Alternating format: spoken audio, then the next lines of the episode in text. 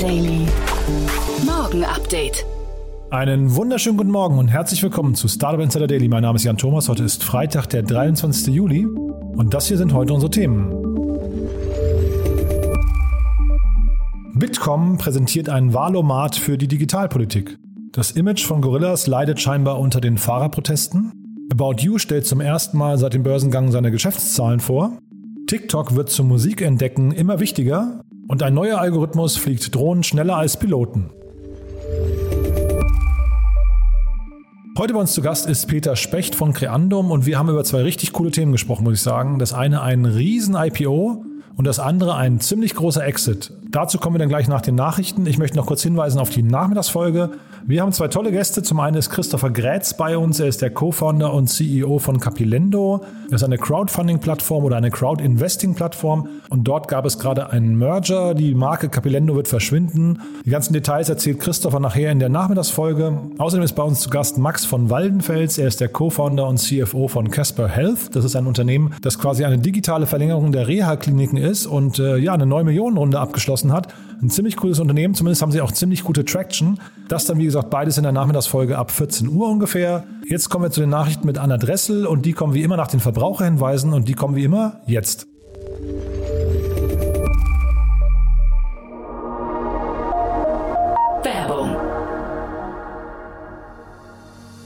Diese Folge wird präsentiert von Safdesk, der digitalen Buchhaltungssoftware. Die Gründer Fabian Silberer und Marco Reinbold hatten es sich zum Ziel gesetzt, Selbstständigen und Kleinunternehmern den Arbeitsalltag zu erleichtern. Als Söhne von Selbstständigen kennen sie das Problem der nervigen Buchhaltung und haben daher eine Plattform geschaffen, auf der Unternehmer ihre Finanzen stets im Blick haben und mit der die Buchhaltung einfach von der Hand geht. Sichere dir jetzt 100% Rabatt auf die ersten sechs Monate auf www www.safdesk.de slash startupinsider.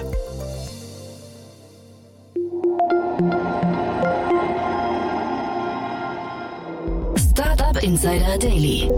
Nachrichten. Bitkom präsentiert Wahlomat für Digitalpolitik.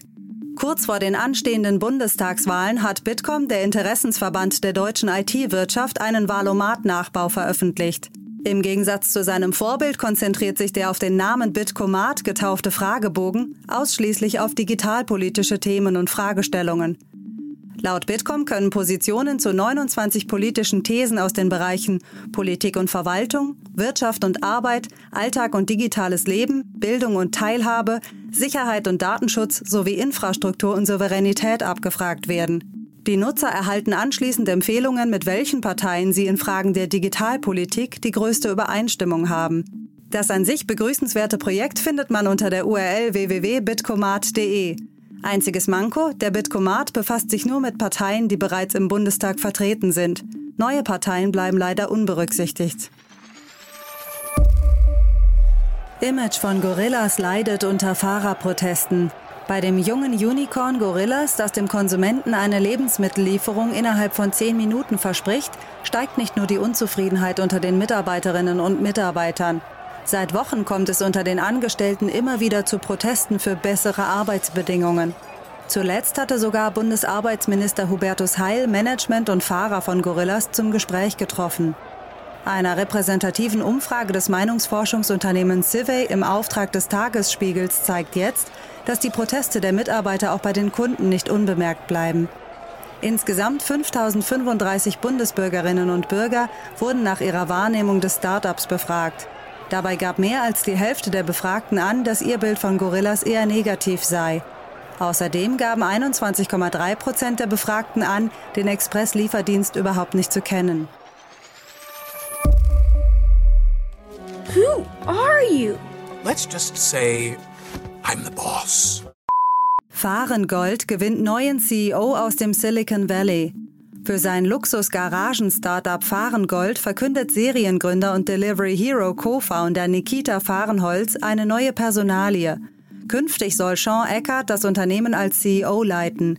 Eckert hat zuvor im Silicon Valley beim Roboterhersteller Starship und beim Motorradhelmhersteller Foresight gearbeitet. Seine Aufgabe soll es nun sein, den US-Markteintritt vorzubereiten. Für Fahrenholz stellen die USA einen der künftigen Kernmärkte dar. Fahrengold baut plump gesagt luxuriöse Garagen für teure Autos, deren Einzelpreis ab 100.000 Euro beginnt. Geschäftszahlen von About You vorgestellt. About You ist dank zahlreicher Neukunden und einer starken Nachfrage nach neuen Kollektionen und Modemarken gut in das Geschäftsjahr 2021-22 gestartet. Das Hamburger Unternehmen veröffentlichte erstmals seit seinem Börsengang Geschäftszahlen. Demzufolge sei der Umsatz im ersten Geschäftsquartal, das bis Ende Mai dauert, im Vorjahresvergleich um 65,5 Prozent auf 422,1 Millionen Euro gestiegen. Inzwischen zählt About You 9,2 Millionen aktive Kunden und damit 42 Prozent mehr als noch im Februar. Der Zalando-Konkurrent führt das gute Ergebnis auf ein verbessertes Kundenerlebnis, die Lockerungen der Covid-19-bedingten Restriktionen sowie auf die Expansion in weitere europäische Märkte zurück. Aufgrund des guten Starts in das zweite Quartal fallen die Prognosen für das restliche Geschäftsjahr optimistisch aus. So rechnen die Hamburger mit einem Umsatzplus von 40 bis 50 Prozent gegenüber dem Vorjahr. You're my partner. Your job is to give me confidence. Spotify und Giphy bereichern GIFs mit Musik. Zugegeben, es klingt zunächst nach einer eher kruden Idee. Die Musikstreaming-Plattform Spotify und die Online-Datenbank für animierte GIF-Dateien Giphy haben sich zusammengetan, um GIFs zukünftig eine Art Soundtrack zu geben. Wenn das GIF eines Musikkünstlers auf dem offiziellen Giphy-Kanal oder in der App geöffnet ist, kann der Nutzer nun auf den Auf Spotify hören Button tippen, um die Spotify-Seite des Künstlers zu besuchen. Ziel ist es hierbei, durch den mit Musik hinterlegten GIF dazu angeregt zu werden, die Hits des Künstlers zu entdecken. Künstler wie The Weeknd und Nicki Minaj benutzen diese Funktion bereits. TikTok setzt Musiktrends. Interessanterweise könnte sich das Videoportal TikTok für Spotify zum ernsthaften Konkurrenten entwickeln, denn TikTok beweist sich als immer größere Fundgrube für musikalische Neuentdeckungen. Wie nun in einer Studie herausgefunden wurde, gaben 75 Prozent der US-amerikanischen TikTok-Nutzer an, dass sie über die chinesische Kurzvideoplattform Künstler gefunden haben, die sie zuvor nicht kannten.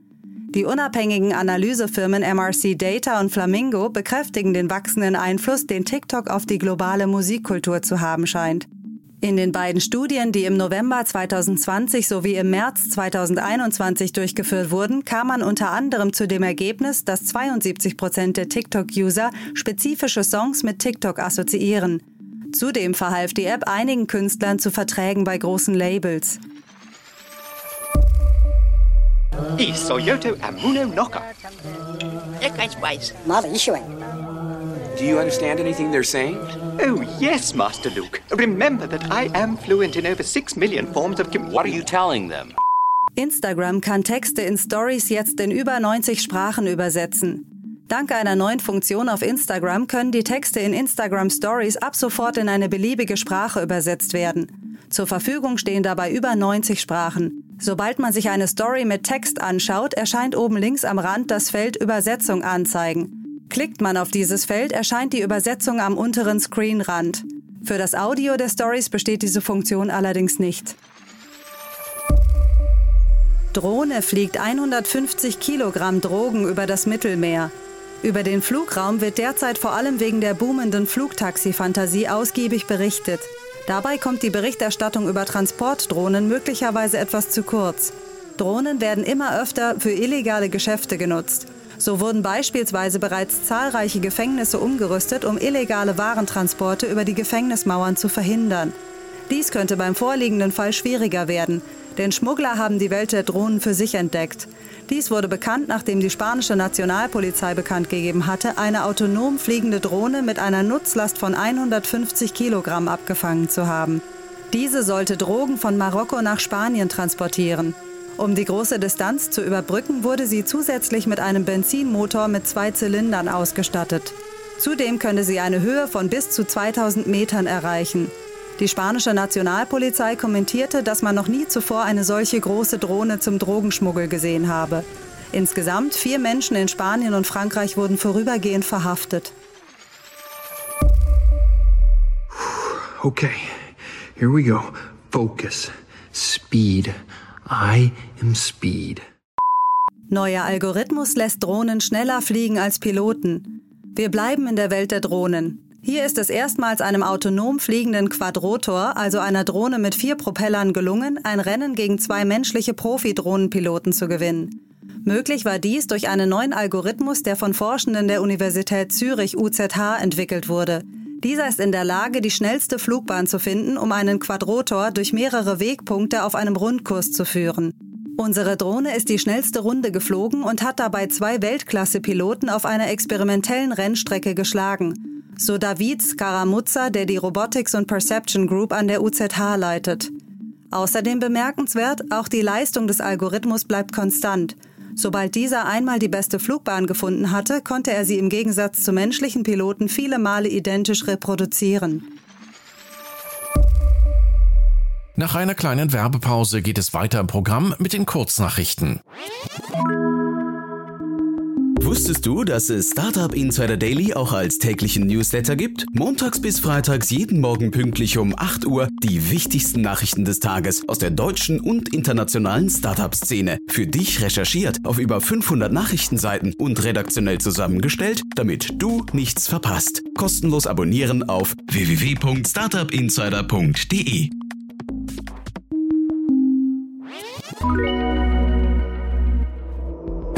Startup Insider Daily. Kurznachrichten. Volkswagen-CEO Herbert Dies hat im Zuge der gestrigen Hauptversammlung das neue und noch zu entwickelnde Betriebssystem Cariat vorgestellt. Cariat sei Teil der sogenannten New Auto-Strategie, mit der Volkswagen seinen neuen Kontrahenten Tesla und Google die Stirn bieten möchte. Salesforce hat die Akquisition der Kommunikationsplattform Slack offiziell abgeschlossen.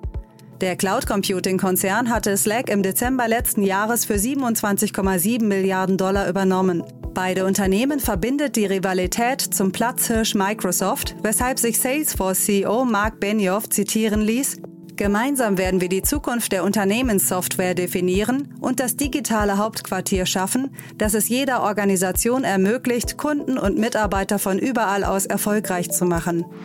Der Nachrichtendienst Twitter testet munter neue Features und Funktionen, um sich im hart umkämpften Social-Media-Markt zu behaupten.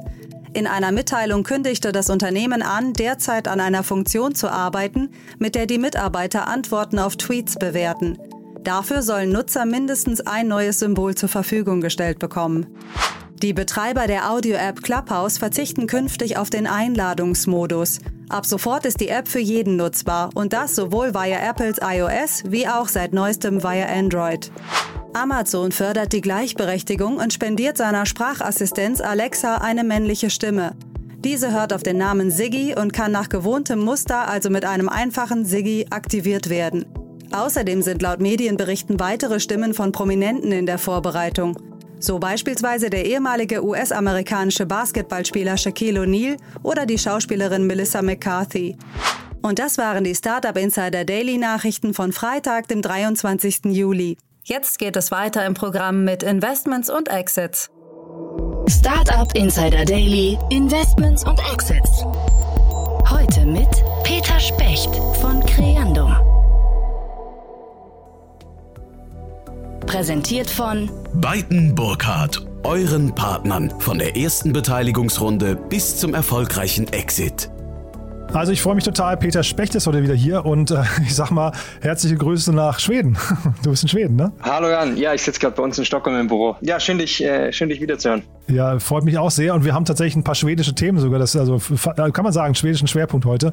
Aber be bevor wir darüber sprechen, ich bin über euch gestolpert in den letzten Wochen, weil äh, und ich glaube, wir haben uns seitdem nicht gesprochen. Pleo hat ja äh, eine große Runde announced und da wart ihr, glaube ich, auch sehr früh dabei sogar, ne?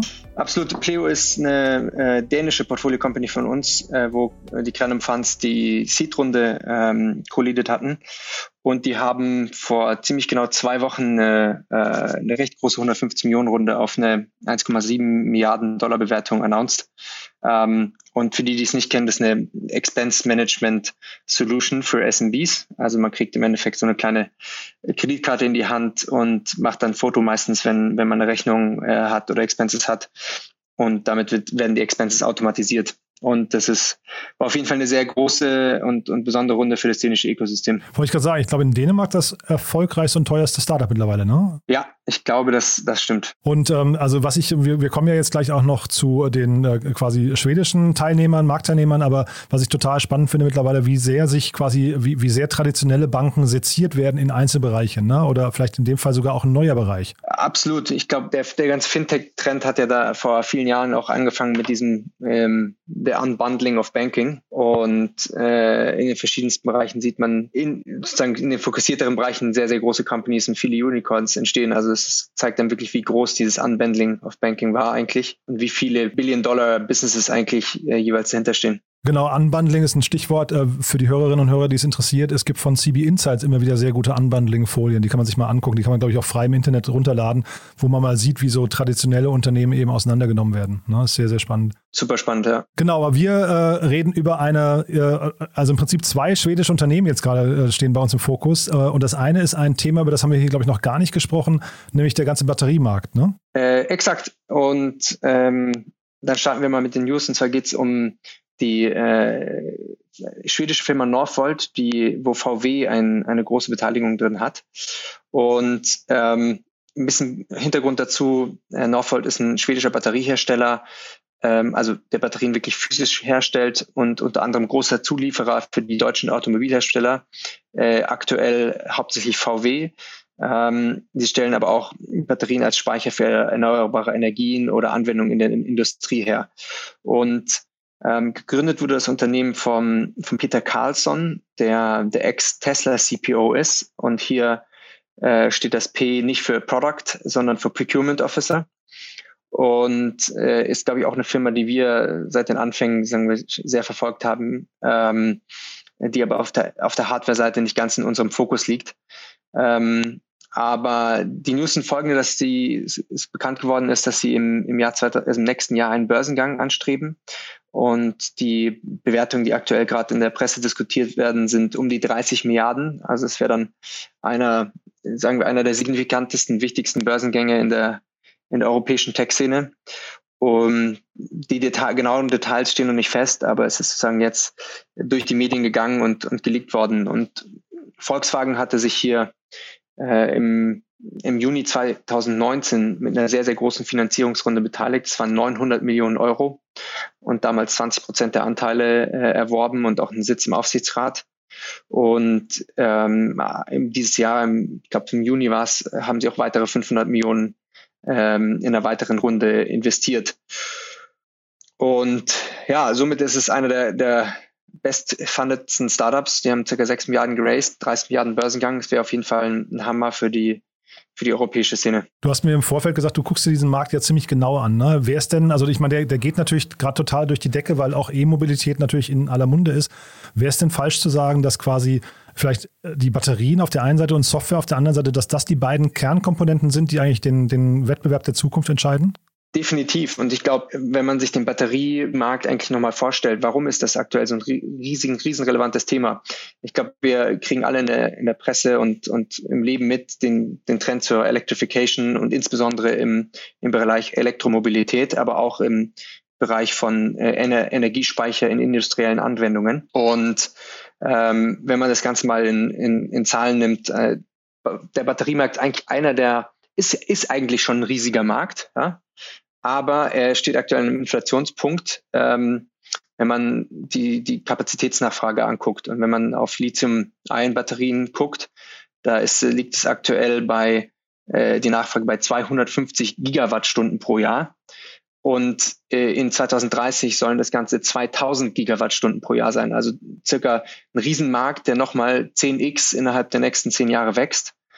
Und getrieben ist das natürlich durch, ähm, äh, durch Sachen wie Elektrofahrzeuge, was wir in unserem Alltag, sagen wir, auch sehr, sehr viel mitkriegen. Und ähm, Sachen wie das Audi hat ja auch neulich äh, announced, dass sie komplett auf Elektro umsteigen werden in diesem Jahrzehnt und durch, durch ähnliche Katalysatoren. Und ähm, da entsteht auf, sowohl auf der, äh, auf der Hardware-Seite, wo Northvolt spielt, ein extrem spannender Markt, als auch auf der Software-Seite. Und Software-Seite ist eigentlich auch der Grund, warum ich mich äh, damit beschäftige, da wir ähm, eine Portfoliofirma in dem Bereich haben, die heißt Twice, äh, kommen aus München. Und daher sind wir sehr nah an der Entwicklung dran und, und es ist ein sehr, sehr spannender Markt. Und Northvolt ist die europäische Hoffnung, ähm, dass, äh, dass wir in Europa nicht mehr so abhängig sind auch von asiatischen Firmen in der Produktion. Also die großen Player dort äh, wie LG Chem oder Panasonic dominieren dort aktuell das Feld. Und wenn wir die strategische Relevanz von äh, von Batterien auch für die deutsche Wirtschaft uns angucken, äh, ist es sehr, sehr positiv zu begrüßen, äh, dass so ein Player wie Northvolt massiv Kapazitäten und, und Gigafactories in, sowohl in Deutschland, aber auch in Schweden äh, aufbaut. Und siehst du das, ähm, wenn jetzt so Northvolt sich äh, temporär durchsetzt, siehst du das auch dauerhaft ähm, als überhaupt als eine Chance, dass man gegen äh, die, ich sag mal, vermeintlichen Billiglohnländer dann trotzdem besteht? Weil wir hatten das ja im Solarbereich zum Beispiel auch schon mal. Da war ja Deutschland irgendwie auch eine Zeit lang führend und plötzlich äh, gab es da Preisdumping aus, aus China und dann ist der ganze Markt zusammengebrochen. Ist eine, ist eine sehr relevante Frage ähm, und ich habe noch nicht die Antwort darauf aus, wie es passieren wird. Ich glaube, insofern, ich glaube, wir sagen so, es hängt auch stark von der Nachfrage ab und von den, von den Automobilherstellern zum Beispiel in Europa, inwiefern die, europäische Solutions unterstützen werden und, und inwiefern es hier auch geht, äh, strategisch sowas in Europa zu behalten und ob man dafür auch bereit ist, ähm, vielleicht einen Tick, einen Tick Premium zu bezahlen oder einfach selber die Wertschöpfung zu übernehmen. Und ich glaube, es gibt aber auch andere, andere Themen wie vielleicht Nachhaltigkeit oder wenn man auf diese Website von Northvolt sieht, geht, sieht man auch direkt Green Batteries for Blue Planet als, als Slogan, ähm, dass solche Themen vielleicht in Europa auch nochmal näher begleitet werden können, als vielleicht ist, wenn man, wenn man aus Asien bezieht. Ähm, vielleicht spielt sowas auch eine Rolle.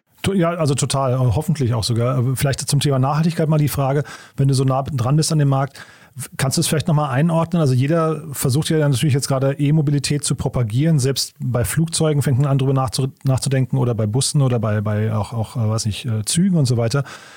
Äh, ist das dauerhaft eine Lösung oder ist die Lösung eigentlich eher weniger Mobilität irgendwie zu haben? Also ich würde mal sagen, die die bessere Lösung für, ähm, für die Umwelt ist natürlich weniger Mobilität in einer gewissen Weise zu haben. Und ähm, ich, ich, ich habe sozusagen den, den Total Carbon Footprint von, von Elektroautos noch nicht nachgerechnet.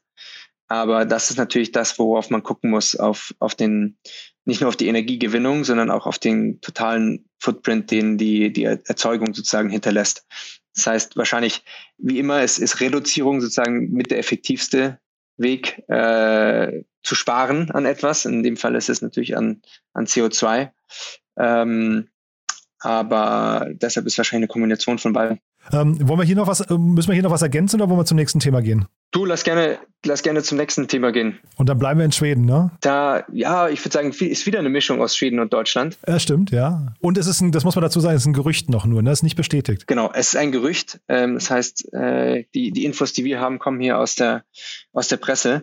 Ähm, und zwar äh, ging, sagen wir heute durch die Medien, dass ähm, Klarna, der schwedische Bezahldienstleister oder Pay Later Company ursprünglich, ähm, das deutsche Unternehmen Stokart äh, übernehmen möchte. Und die Summe, die im Raum steht, ist, ähm, oder zumindest bei, bei Finance Forward genannt wurde, war eine dreistellige Millionensumme, also mehr als 100 Millionen Euro.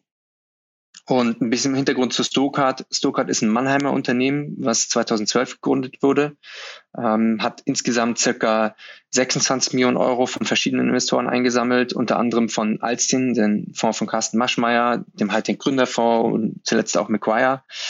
Und ähm, das Unternehmen hat mittlerweile 60 Millionen Nutzer in, in 40 Ländern und ist daher auch vielen, vielen ein Begriff. Was machen die? Die machen ähm, Digital Loyalty Cards. Also sie bieten Kundenkarten digital an, also bieten an, Kundenkarten digital aufzubewahren.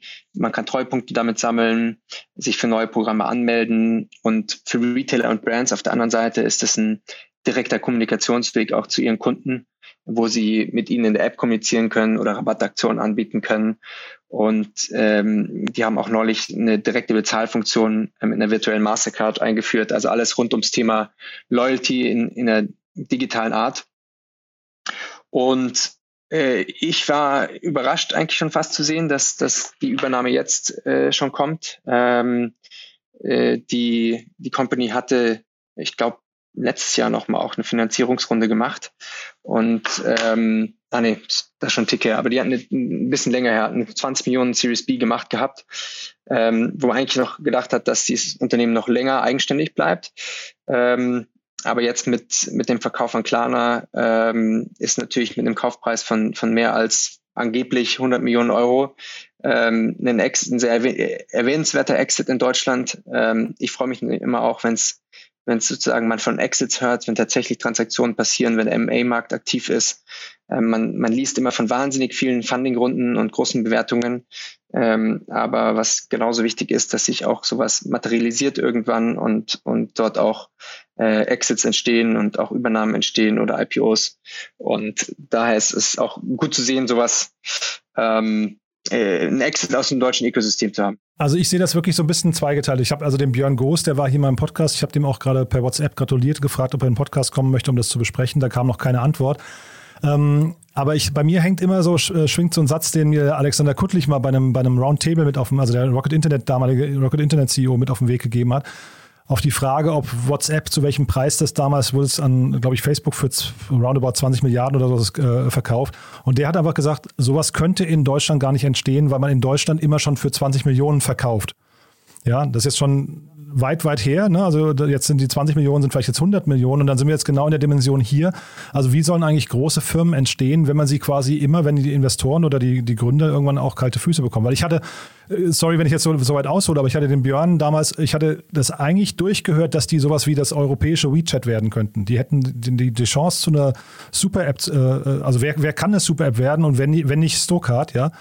Und das ärgert mich dann fast so ein bisschen, sowas für 100 Millionen wegzugeben. Da stimme ich dir grundsätzlich 100 Prozent zu. Man weiß natürlich immer nie, wie, wie die Ausgangslage der Firma ist, sozusagen, ähm, ob sie noch auf der Trajectory sind, das, das europäische WeChat zu werden und ähnliches. Und ähm, äh, aber grundsätzlich bin ich dazu 100 Prozent bei dir und man muss in Europa äh, noch mehr sozusagen auch finanzieren, noch mehr große Runden machen, äh, damit wir eben die Companies, damit die Companies nicht für 100, 200, 300 Millionen verkaufen und auch nicht für eine Milliarde, sondern äh, erst für fünf oder zehn Milliarden und, und all in gehen. Und ich glaube, für uns als VC ist das natürlich noch mal relevanter, weil eben diese Multimilliarden-Exits äh, überlebenswichtig für die, für die VCs sind und die Returns. Aber würdest du, ich meine, wir kennen natürlich jetzt überhaupt keine Internas, ne? Ähm, aber Geld ist ja eigentlich gerade billig. Das heißt, äh, sind das dann die Investoren, die bei sowas bremsen und sagen, da kommt jemand um die Ecke, macht, äh, holt halt mindestens 100 Millionen, vielleicht ist es ja auch ein 900 Millionen Scheck, wir wissen es ja gar nicht, ne?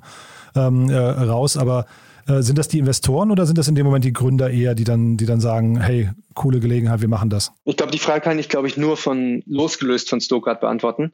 Ja, ja, natürlich. Ähm, und ich glaube, im häufigen Fall sind es nicht die Investoren, die verkaufen wollen. Äh, und die Investoren bleiben, sagen wir auch, gerne länger dabei und, und sehen die, die Upside. Ähm, weil, ich sage mal, diese Outsized Returns noch wichtiger sind, äh, also extrem wichtig für Investoren und, und die Gesamtreturns sind. Aber wenn man sich häufig dann auch mal den individuellen Case an, anguckt, ähm, sind meistens äh, Exits in Höhe von mehreren hundert Millionen life-changing Events auch für Gründer. Und wenn ich Gründer bin und ich weiß nicht, 40 Prozent an einem Unternehmen besitze oder 30 Prozent an einem Unternehmen und dann wird es für, für ähm, 400 Millionen verkauft, dann habe ich auf einmal 120 Millionen Euro auf dem Konto. Das ist, ist ein signifikantes äh, life-changing Event. Und ähm, da ist sozusagen die Versuchung natürlich äh, manchmal dort und dann gibt es immer verschiedene Komponenten wie es kann sein, dass das Business dann äh, hohe Synergien vielleicht hat, sogar auch mit dem mit der neuen Company, die die das kauft, oder vielleicht ähm, ist die nächste Finanzierungsrunde auch schwieriger zu erreichen. Und dann gibt es die Möglichkeit eben von einem Strategen zu raisen oder sich übernehmen zu lassen, was dann auch irgendwie dann nochmal attraktiver sein kann. Ähm, äh, ja, gibt es dann immer sehr viele Einzelfallgründe, äh, aber grundsätzlich würde ich sagen, die Fälle, die ich so gesehen habe, ist, ist, dass Investoren gerne immer noch auch ein bisschen weitermachen würden. Aber man muss natürlich immer das Zusammenspiel aus, aus Gründern und Investoren sehen. Ja, klar. Und wie gesagt, also ich, ich kann sowieso in so einer Dimension gar nicht mitreden, sondern das ist jetzt die Sache der Gründer.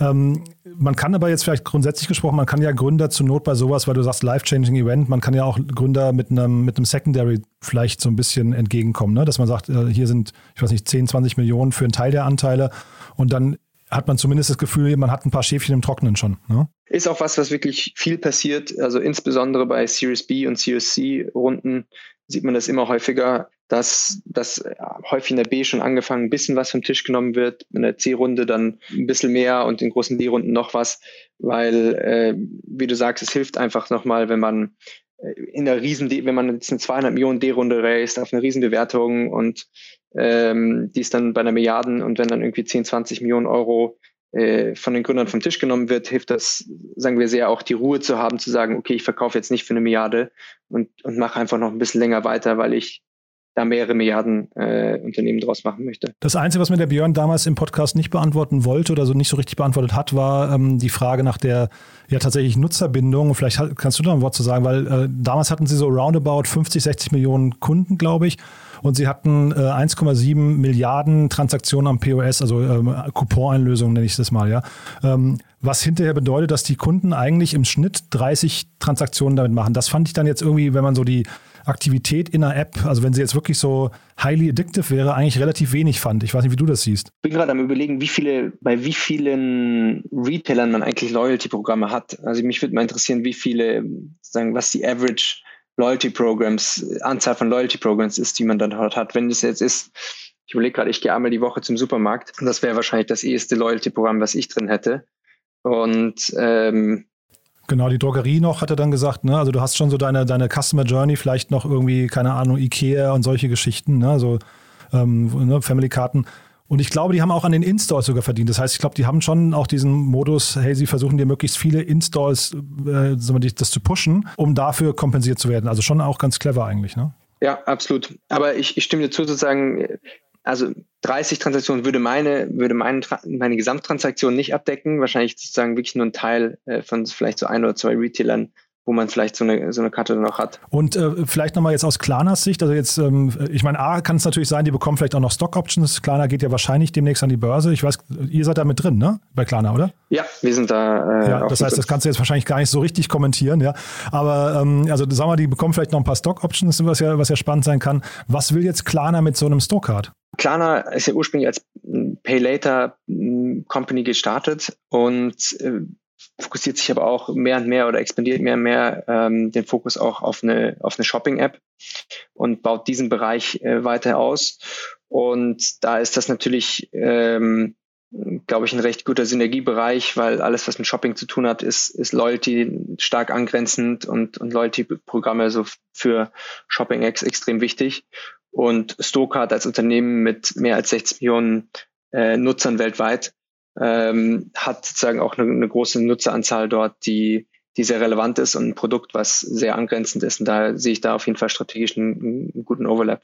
Also Peter, super. Da haben wir denn was Wichtiges vergessen zu den beiden Themen? Ich glaube, wir haben es soweit ganz gut gecovert. Man merkt, in Schweden ist eine Menge los gerade, ja. Also da, da, äh, also wo, wo steht denn, gibt es eigentlich so Länderrankings? Ähm, wo steht denn Schweden insgesamt? Äh, ich weiß nicht, was VC und jetzt auch vielleicht die Exits angeht, weil hier kommen ja jetzt gerade zwei Riesen-Exits, ne? Also ich sage jetzt mal Klarna mit dem IPO, der steht irgendwann aus und da kommt auch ein Exit, ne? Ich müsste die Zahlen jetzt nochmal nach, nachgucken, aber wir hatten von äh, mittlerweile ist auch schon vier, vier Jahre her oder sowas, hatten wir mal auch eine Analyse gemacht. Und ich glaube, vor vier bis vor vier bis fünf Jahren war es noch so, dass 50 Prozent der Unicorn-Exits äh, eben aus den Nordics kamen. Und das heißt, obwohl es äh, Regionen mit einer sehr kleinen Bevölkerungszahl ist, ähm, haben die insbesondere in den Jahren, ich sag mal 2005 bis 15, ähm, durch eine, eine hohe Early Internet Penetration, durch, durch gute Produkte, die schnell global gegangen sind, überdurchschnittlich viel Erfolg gehabt und große Companies gebaut und sind daher sagen wir, als Ökosystem relevanter, als die Bevölkerungszahl es, es vermuten lassen würde. Und Sachen wie Spotify und Klarna sind dann natürlich äh, vielen Konsumenten auch ein, auch ein Begriff. Ja, zumal ja, glaube ich, Finnland und Norwegen eigentlich eher eine unterdurchschnittliche Rolle wiederum spielen. Ne? Also es ist jetzt vor allem, du sagst es ist Nordics, aber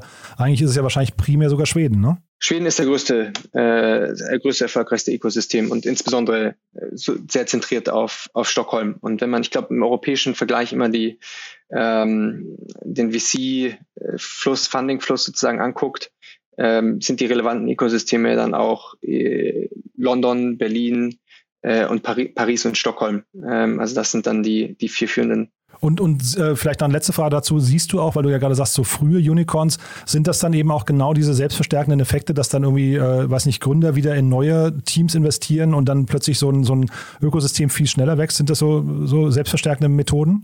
Absolut. Und ich meine, das ist das, das was man auch in, in den verschiedenen Ökosystemen immer sieht. Und diese, diese Mega-Successes, diese Aircraft Carriers Companies, wo dann erfahrene Leader rauskommen, die dann selber gründen oder der, der VP Growth oder der Head of Engineering von, äh, von der Company, von sagen wir Klarna oder ähnlichem geht dann raus und, und macht ein neues Startup, was dann auch wieder das entsprechende Talent anzieht. Ähm, also diese Effekte sieht man, sieht man ganz klar und deshalb sind auch immer diese Ballungszentren wie jetzt in London oder Berlin oder Stockholm, ähm, haben da auch immer so Vorteile. Und dann vielleicht noch zum, zum Schluss die Frage, Peter, wenn man jetzt kein Klarner ist, ähm, du hast vorhin schon gesagt, Batterie ist ein Thema, Pleo hatten wir jetzt gerade, ist ein Thema, Klarner natürlich auch, aber wenn man jetzt noch, also wenn man jetzt ein junges Startup ist, ab wann kann man sich bei euch melden und mit welchen Themen? Ähm, wir machen ja Seed und Series A Runden. Ähm, das heißt, man darf sich schon sehr, sehr früh bei uns melden. Ähm, das heißt, wenn man, wenn man startet und, und eine Seed-Runde raced, ähm, und wir fokussieren uns sowohl auf B2C als auch auf B2B-Themen. Das heißt, äh, ich sag mal so, wenn du das nächste Klarna baust in, und gerade deine Seed-Runde äh, raced, äh, dann super, super gerne bei uns melden. Peter, hat großen Spaß gemacht. Vielen Dank, dass du da warst und äh, ja, noch eine schöne Zeit in Schweden und wir hören uns bald wieder. Ne? Klasse. Jan, vielen Dank und schönen Tag. Dieser Beitrag wurde präsentiert von Beiten Burkhardt, den Venture Capital Experten. Maßgeschneiderte Beratung von der Gründung bis zum Exit. Startup Insider Daily, der tägliche Nachrichtenpodcast der deutschen Startup-Szene. Ja, das war's für heute Vormittag. Das war Peter Specht von Creandum. Vielen Dank nochmal, Peter. Und äh, ja, euch allen nochmal ans Herz gelegt die Nachmittagsfolge. Wie gesagt, bei uns zu Gast ist Christopher Grätz, der Co-Founder und CEO von Capilendo und Max von Waldenfels, der Co-Founder und CFO von Casper Health. Ja, außerdem vielleicht nochmal der Hinweis auf unsere gestrige Nachmittagsfolge. Da haben wir über das Thema Klima gesprochen. Wir hatten Boris Wasmut zu Gast, ja, einen der Co-Initiatoren von den Leaders for Climate Action. Und wir hatten Christian Busch hier, den äh, Managing Director US vom German Accelerator. Und wir haben über das Thema Climate Tech gesprochen, die Chance für Startups, aber auch die Herausforderung gerade vor dem Hintergrund der Klimakatastrophe und natürlich vor dem Hintergrund des traurigen Unwetters, was wir in Deutschland hatten, beziehungsweise der Flutkatastrophe. Also eine sehr hörenswerte Folge, finde ich, aber die natürlich auch sehr zum Nachdenken anregt, vielleicht aber auch inspiriert. Und wie gesagt, es geht auch um die Chancen für Startups gerade, denn natürlich auch Investoren werden gerade hellwach, denn das könnte natürlich auch eine riesengroße Chance sein, für den Standort Deutschland, für deutsche Startups, für den Mittelstand und so weiter, dort eine führende Rolle zu spielen bei der Klimasicherung, nenne ich es einfach mal, in der Zukunft. Von daher am besten mal reinhören. Die Nachmittagsfolge von gestern ist wirklich toll geworden. Ja, und ansonsten, falls wir uns nachher nicht hören sollten, euch schon mal ein schönes Wochenende. Dann hören wir uns am Montag wieder, hoffentlich in alter Frische. Aber wie gesagt, nachher eine tolle Folge noch, solltet ihr eigentlich nicht verpassen. Bis dahin, alles Gute. Ciao, ciao.